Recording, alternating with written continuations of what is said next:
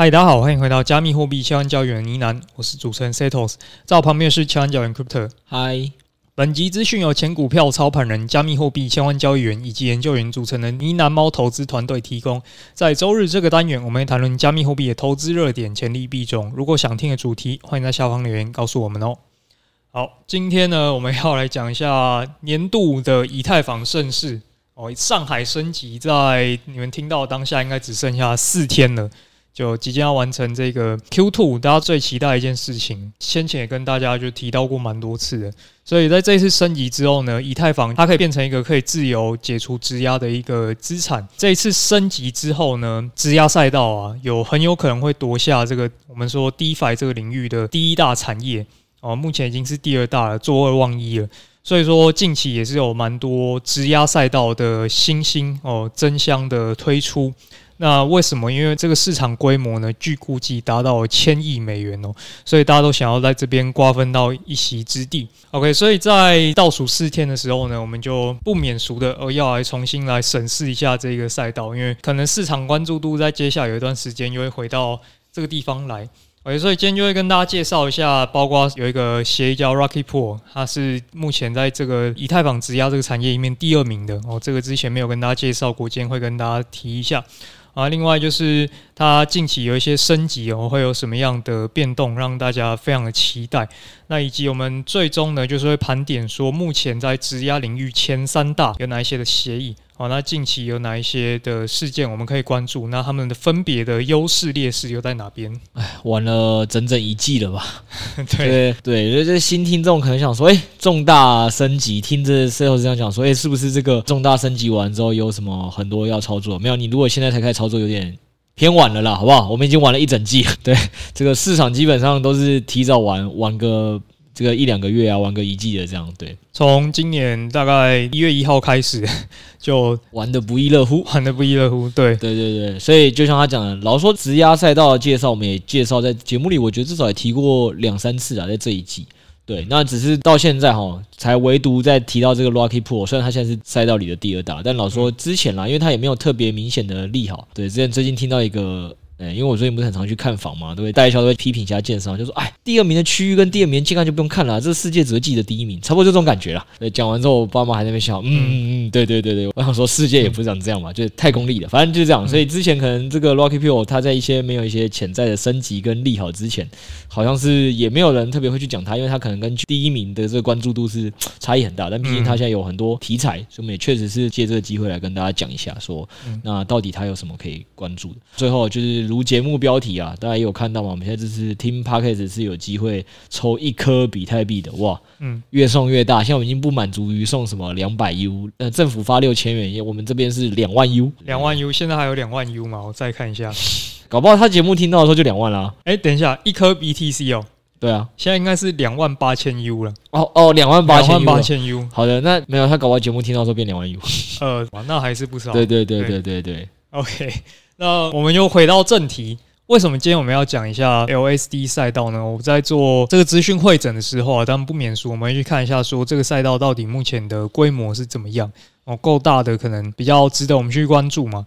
那它目前的整体的这个锁仓量啊，是大约一百七十亿美元。第一名是所谓的呃去中心化的交易所，第一名是大约一百九十亿美元，所以就是说大概差二十亿美元，它就要追赶上成为第一名的龙头产业了。那这个差距呢，二十亿美元的差距有多快能够赶上哦？跟大家讲一下，现在以太坊的市值大概是两千三百亿美元，也就是说二十亿美元大概就是一 percent 啦。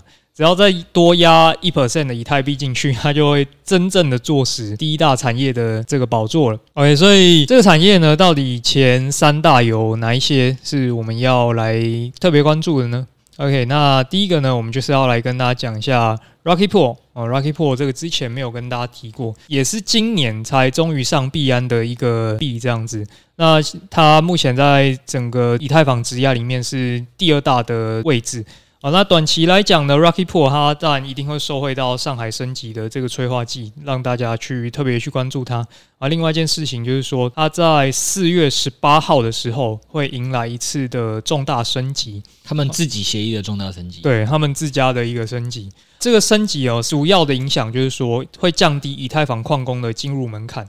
好，让更多的矿工、更多的投资人能够进来他们的生态，这是什么意思？我们就是要回过来讲说，到底以太坊质押的服务是在帮我们做些什么？好，那一般来讲，你如果自己要去当矿工的话，现在是蛮难的，因为你要至少持有三十二颗以太币，然后你要自己处理一些电脑设备的问题，你才有办法去做以太币的质押啊。所以这一些服务他们出现的目的，就是要代替我们去做质押这件事情。然后呢，但是我们需要付他们大约十到十五 percent 的手续费。啊，就是这些质押来的利息，我们要付一部分给人家，因为他们帮我们服务嘛。所以说，今天我们提到这些协议，就是在做这些事情的。那在 Rocky Pool 它的这个设计里面呢，我们前面提到，你至少要有三十二颗以太币，才能够开始去做质押。哦，那 Rocky Pool 他们就是引进了一些所谓的矿工，他们可以自己拿十六颗以太币进来。然后呢，他们再去跟别人收十六颗以太币进来，加起来等于三十二颗嘛，开始做质押这件事情。那为什么要这样做？很简单，因为如果他今天就是全都是拿别人的来做这件事情的话，他就很容易就乱搞，因为他想乱搞就乱搞，也没有人能惩罚他。但是今天协议就要求这一些矿工呢，你自己也要拿十六颗出来，然后他今天乱搞的话，你自己也会受罚，所以他就是等于要先出一半的自备款。哦，然后才能够开始来做这项服务。那要是真的出事的话呢，他自己的这个十六颗以太币也是会受伤的。这一次的升级里面哦，他就是把呃这个十六颗的门槛降低到八颗，任何矿工呢，只要有八颗以太币就可以进来帮别人做质押的服务，然后收这些手续费。当然，他们也是做了一些考量啦，就研究过后发现说，诶，其实门槛不需要到十六颗这么高，八颗的话也是能够有效去遏阻他们的一些恶意的这种行为。所以基本上来讲，就是这一次矿工是更容易进来他们这个服务的。那当然，这也变相的等于说，他们能够提供的这个喂纳量就更高了嘛，因为更多矿工进来做这件事情，那能够服务到更多以太币的这个投资人。好的，以下先开放听众留言，听不懂的。讲说你在，请问你在攻杀毁的齁，就是帮忙留一下言。好了，我来跟大家解释一下啦，因为 LSD 赛道没关系，听不懂的或听得懂的，我们都先不要想这些专业的名词啊，矿工这些你也都先不要想。我们像一个传统世界哦，你就最近新闻风风火火是什么？那个矽谷银行倒闭嘛，然后 Fed 是不是马上就出手相救，借钱给你说啊，所有储户的存款我全部都有保障，好不好？储户的权益不会损失啊。当然可能他没有保障股东，但先不管。你看到这些新闻之后，发现说，哎，银行。比想象中还好赚呢、欸，就是你看啊，银行是在干嘛的？银行它可能是去拿每个用户的存款嘛，收进来之后东西都是我的银行的负债，就拿这些顾客的负债，然后我去开杠杆嘛，去开五倍、十倍啊，去去拿去投资啊，拿去借贷给别人啊，赚钱的时候优先分给股东啊，这个存户就拿那个少少的利息嘛，可能一一趴两趴这样，对。那赔钱太严重的时候，又发生什么事呢？诶，你发现大到不能倒啊，政府会救你啊，好香啊！就是跟别人借钱不用负责啊，那种感觉。跟别人借钱赚的时候归你，赔的时候政府相救，是不是感觉特别爽？于是你就是想说，这么爽的行业，我也好想当银行啊。那为什么你没有去当呢？为什么 Setos 没有去开一间银行？我没有去开一间银行呢？因为就是他刚才讲的 Rocky Pool 这个协议，它利益良善嘛。如果每个人都想这样进来乱搞，没有门槛的话，那不就天下大乱了吗？就到处诈骗猖獗嘛。所以政府是有一个银行法规定哦，你想当这个商业银行啊。有个门门槛哦，这个最低你要拿出一百亿台币哦，好不好？你才可以当这个所谓的银行的发起人跟或者这个早期的股东这样。那这时候问题就来了，你想说，哎，一百亿这个资金门槛太大，这一百亿资金门槛太大，就是刚才 Setos 讲的，就是因为以太坊之前要做这个 LSD 质押赛道，它的最低门槛是三十二颗，哎，三十二颗一百八十万台币吧，假以今天的来算了，不是每个人都可以随便拿出一百八十万台币啊。但你又真的觉得银行香啊？银行这业务香啊？这个以太坊质押赚利息真的香啊？所以这个时候就会出现另外一个可能嘛？那有没有可能就是一百亿这个资金门槛太大？我就说成立银行资金门槛太高。我们反过来想，是不是有一些人他手上资金比较多，他也可能有一些管理公司的实务经验，他可以管人事，可以帮你去管分行据点这些东西。我们可能个人也不想碰，我就只想无脑赚钱当股东。所以这时候你就可以去找这种可能手上已经有五十亿台币的这些大实业家、大企业主。哎，也就说你还缺五五十亿，对不对？剩下的五十亿我帮你出，那对这些企业主也有一个好事，他原本可能一百亿，他只能开一间银行，哎，今天如果他可以找到两个人帮他出五十亿，他可以直接开两间银行。嗯，对吧？所以它也分散风险，它也可以赚更多钱。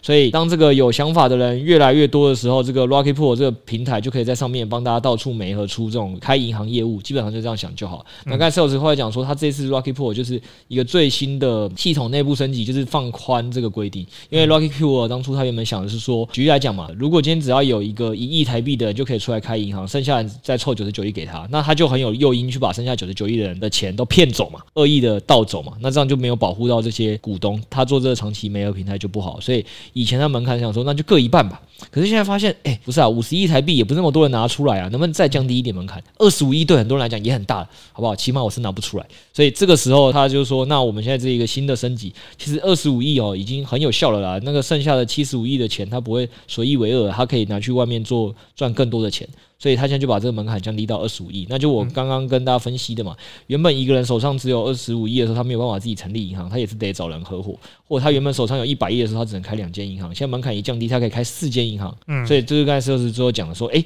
光这个机制一改变啊，就可能导致整个现在这个开的银行的加速就会变很多啊，很多人就可以成为矿工啊，让他这个整个能服务的一般散户的量体就会增加，嗯，所以导致整个生态就会繁荣发展。基本上他是做了这件事。对，那这个是短期的，就是最近会发生的事情。如果长期来讲的话，可以关注到说，今年二月他其实有获得 Coinbase 的投资。那时候在找他的融资资料的时候，发现资讯真的不多，Coinbase 可能是为数不多的投资人之一。金额呢，这一次 Coinbase 到底投了多少，他也没有披露。哦，那要知道说，Coinbase 在美国是。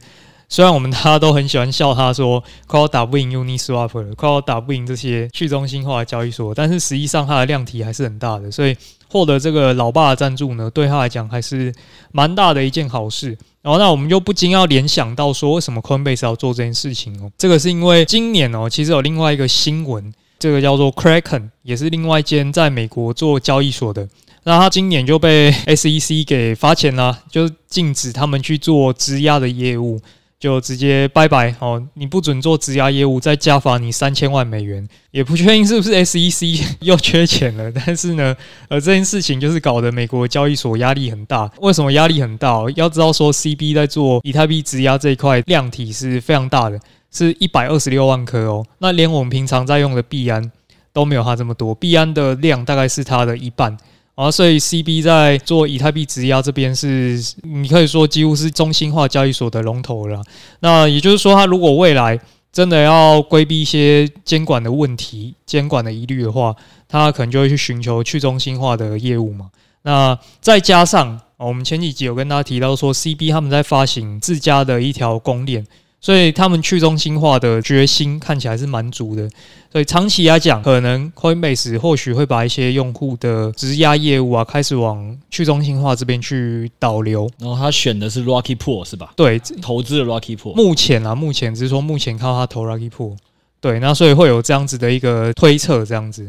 对，所以长期来讲呢，我们就关注一下说 CB 这一条它自家的供电发展的怎么样哦？那会不会真的在它的 App 里面去加一些 Rocky Pool 的功能？这样子，大家可以想一件事啊，就是说刚才 Coinbase Sales 在举例，就是大家想要去赌场，应该都想要拉斯维加斯吧？嗯嗯。突然有一天政府跟你说，哎，拉斯维加斯禁止开放这个赌博，哎，傻眼，老子业务做得好好的，这最大的金鸡母说不见就不见，这时候他能怎么做？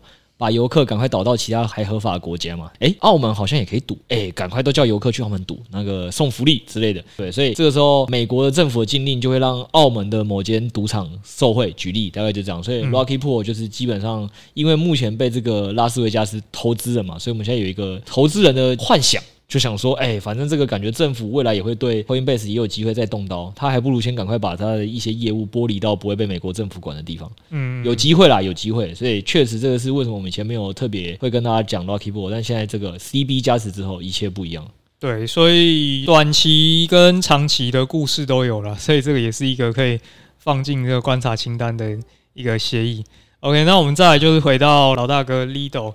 Lido 应该去年年底的时候 就跟大家提过了。那他目前来讲，屁股还是坐得蛮稳的，有多稳啊？那目前啊，Lido 就是以他官方揭露的质押量大概是六百万颗以太币啊，是第二名。我们刚刚提到 Rocky Pool 的十二倍之多，第一名跟第二名的差距就是这么的遥远。没关系啊，CB 一百二十六万灌进来的时候，Rocky Pool 直接业务营收增长三倍，但还是打不赢 Lido。呃，没错，对，就是这么绝望的存在。对，那 Lido 为什么会这么猛？为什么这么强哦？因为它的先行者优势特别的明显，人家就是比 Rocky Pool 早了将近一年上线，所以一开始大家没得选择的时候，就是只能去 Lido 嘛。所以他一开始就累积了。很多的，你说声誉也好啊，或者是信任度，所以他先跑的人确实有一些优势的。哦，那第二点是，可能这一点是比较常来用 DeFi 的玩家，他比较会注意到的，就是 Lido 他在跟其他家协议的整合度是几乎是最强也最好的，是目前其他人没有办法跟他抗衡的这个部分。哦，那意思是什么呢？因为我们去 Lido 做质押的时候，他都会再给你一个质押版的以太币嘛，譬如说你拿 ETH 给他。哦，他还还你一个 STETH，这个 STETH 就代表你质押的那个量。然后，那未来你要拿回以太币的时候，你就要把 STETH 还它。哦，那它就会相应的还给你以太币。所以说，这个 STETH 你就可以把它想象成一个债券啊，未来可以拿来赎回以太币的这个东西。STETH 它的强项就在于，你可以拿这个东西到处去借钱。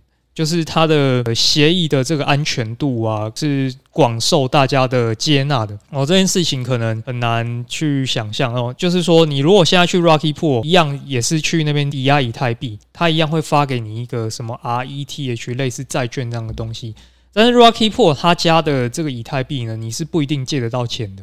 哦，这个要看协议有没有开放这件事情，所以说我们一言以蔽之啊，就是 Lido 它的这个质押版以太币呢，是广受大家的接纳，你可以拿它来当抵押品来借钱的。这就像银行总是会喜欢你拿呃房子去借钱嘛，因为他们认为房子是一个超级稳定的资产，大概是这种感觉。没有没有没有，你真的好险有我这个搭档。嗯是帮大家想一个例子，就这样啦。那 Sales 讲的这个 SETH 就是一个债权凭证嘛。对，你觉得今天你手上如果是拿一百元的美国国债去跟人家借钱？跟一百元的什么台湾政府的国债去跟人家借钱，这个国际市场有几家会借给台湾政府的国债？呃，五十元好了，就五十元。那有几家会借到这个美国政府五十元？我相信应该美国国债畅行无阻了。呃，台湾政府的国债也不能说没有啦，应该还是会有人愿意借啊。比如说台湾政府，对吧？对吧？所以我的意思是说，上次开始跟他讲哦，因为这个 SETH 它就是有个先行者优势嘛。那那种感觉就是谁已经是市场上的老大，谁就是会一定比较吃香。而再再加上他确实过去。也都表现的不错，那大家已经慢慢的后面的都已经认同他的时候，他能去做的所谓的借出来的杠杆的比例就高，那杠杆比例高就会让很多喜欢做这种链上金融的玩家开心嘛，因为我一样的一百块，我能去跟别人借出九十块，我就可以拿一百九十去投资。我如果拿一百块去现在给别人，那另外一个抵押品我只能借二十块。就是一百二跟一百九差异就很大，嗯，就就是这么简单。对，所以这会牵涉到资金利用率的问题啊。那这点可能对于蛮多巨鲸就是他们抗胜的点哦，因为你可能常会看到报道说他们要从抵押多少钱，然后从链上借了几千万美金出来，所以杠杆操作对于这种资金量体大的人来讲，其实是一件蛮重要的事情。那所以这一点就是 Lido 真的是目前暂时还很难被跨越、很难被取代的这个优势啊。诶，那如果这个我们今天不是这个巨鲸，我们只是一个小散户，那我们也想要赚一点钱钱的话，应该要怎么办呢？这个当然，小散户是没有办法享受福利的，我只能这样讲。但是呢，小散户集结起来，像 Rocky Pool 一样，找到一个大的好的这个盟友，就会有很多福利。那就是我们帮各位群友们要到撸一 BTC 福利的这个概念，好不好？这个两万多美金也不是个小钱了，来让 Setos 跟大家讲一下。而且我觉得这个撸的东西真的是蛮香的哦。当然它有一点，我觉得广告不实啊，它不是真的送你 eBTC，我们也直接讲。但是我还是觉得这一定很香，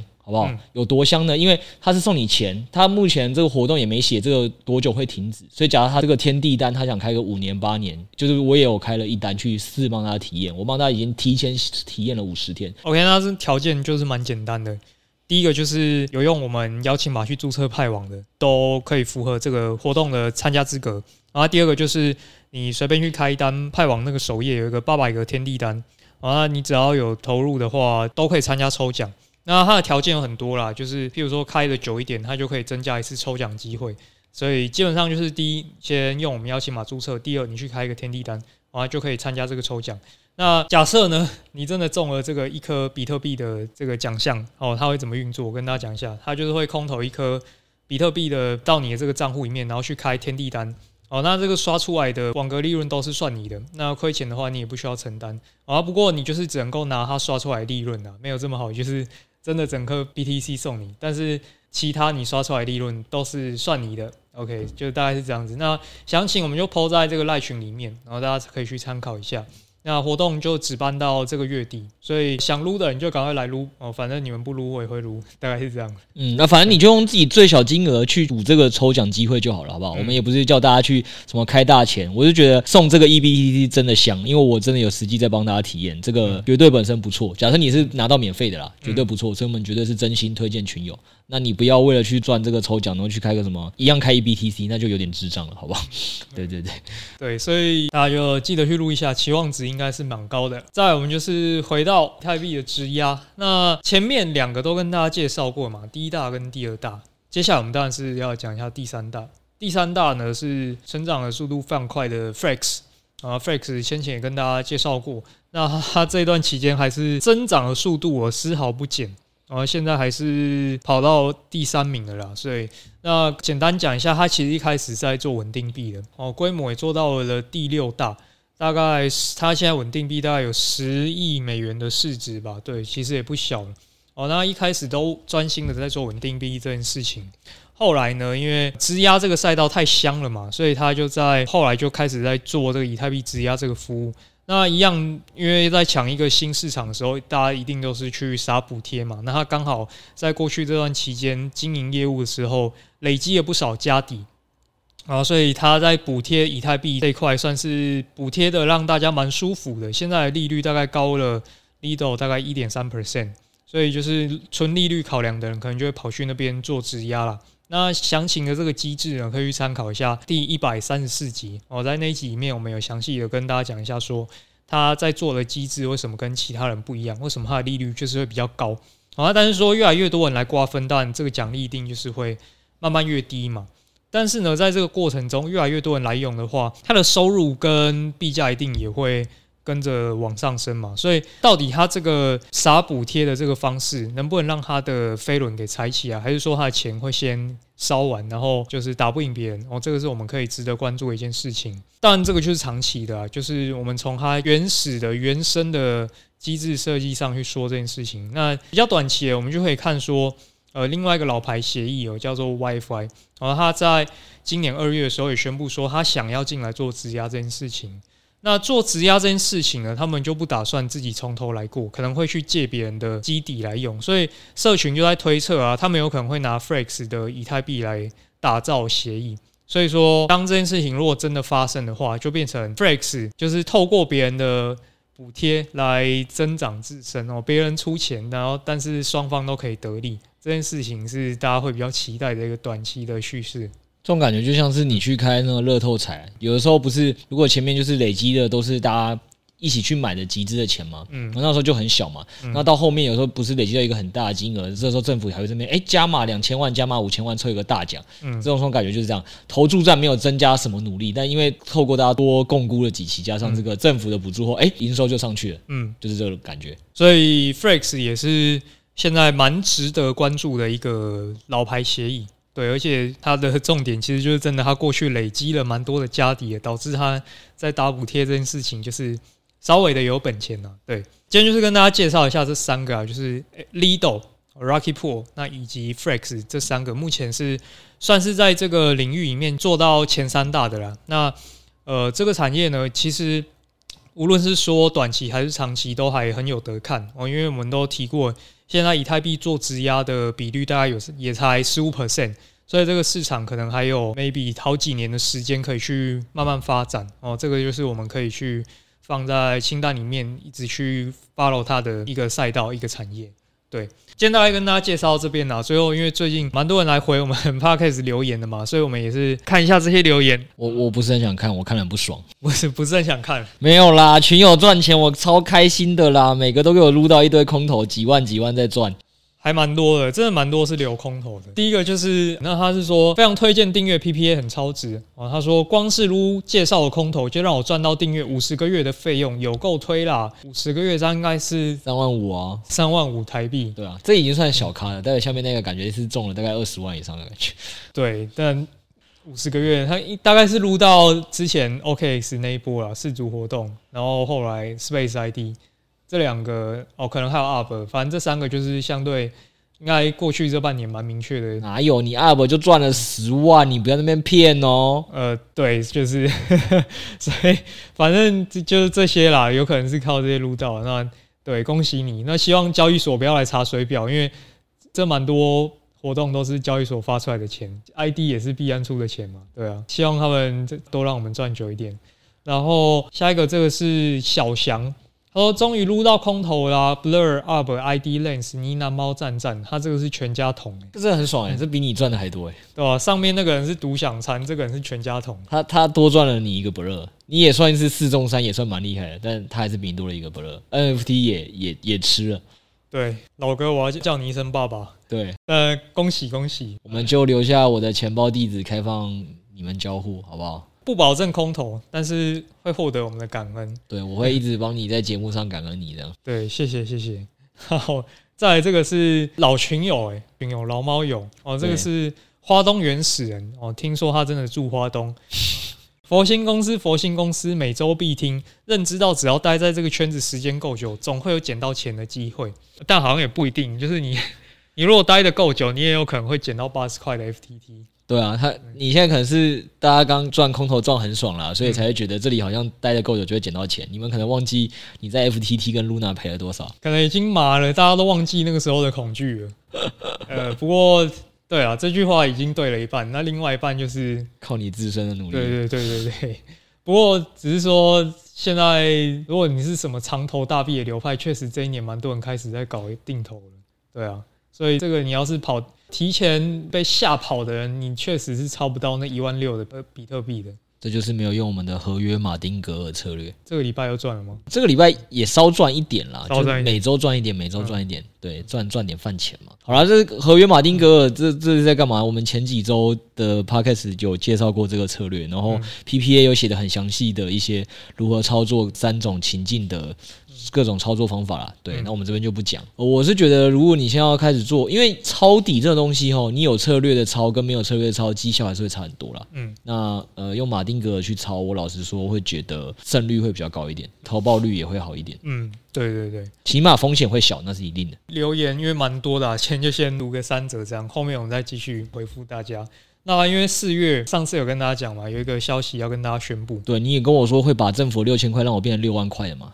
不够的你会补贴我的嘛？对不对？不够会补贴。对啊，你同意喽？呃，这个我们就跟那个花东原始人那个一样，这个条件已经到一半了，另外一半在个人自身。哦，那我要怎么样才可以让六千变六万呢？好啊，那四月呢？相信大家应该都领到政府的六千块空投了。听说还有人银行偷跑，对，我也是领到偷跑银行的六千了。哦，那或者是可能是中了我们这个 OKS 合约马丁格抽奖的六千元的也行。对，好不好？政府发，我们也发了。对，反正那今年就是平均收入，大家就加六千嘛，全体国民一起加六千，所以我们就是也推出了一个六千变六万的方案。对对，因为我们 PPA 的订阅内容，我们目前有做一个年缴的一个方案。那不过这一次我们就是上在那个方格子这个平台。那年缴这个方案呢，就是反正就是大概从八千多，我们。如果是一次年缴，就是直接降到六千。哇塞，拿着政府送你的六千，还直接享受到我们这边打折的服务。对，基本上一次缴满就是享折扣嘛。然后另外就是你说划不划算嘛？诶，这个交给群友去回答。对，早买早享受。对，起码我们那些 podcast 留言也都是真的。你自己现在上网看 Apple Podcast 或 First Story 都会看到这些留言。对对对。对对对，那不过这个优惠就是我们只会 run 个 run 三周啊，就是到四月二十八号。对，所以大家就记得去下方资讯栏去领优惠，我们链接就是都放在下方。套句那个艾丽莎莎跟九妹的名言：现在不买，以后只会更贵。唉，确实，以后可能也会开始赶上这个通膨的速度。哦，那个电价，我看人家说什么预估四月新闻写的，我没有去认真去查，什么电价四月好像就要涨十一趴了。十一趴，对，然后以后去大的诊所看病一次就要破千了，因为现在健保也改制。改制了吗？呃，七月上路的样子。是，我要先讲哦。我们虽然节目前面正式规的内容，我们都是有精心做计划，确保正确性的。而、啊、我这个只是纯粹闲聊。我说我看到新闻哦，我没有去考证哦。新闻错了就错了，我只是说我看到确实他写说四月电价要涨十一趴，然后这个七月健保也要去什么大的医学中心挂号费跟领药就破千，就这样。感受到生活的压力了吧？没事啊，吃馆长便当也能活，我吃五十块便当也能活、啊。哦，对对对，对那也是可以。对啊，OK，那今天就跟大家聊到这边了。没错，好了，如果你想要六千变六万，然后不想要以后有价值的东西越来越贵的话，那就早点早买早享受吧，好不好？今天聊到这边，大家下次见，拜拜。拜拜。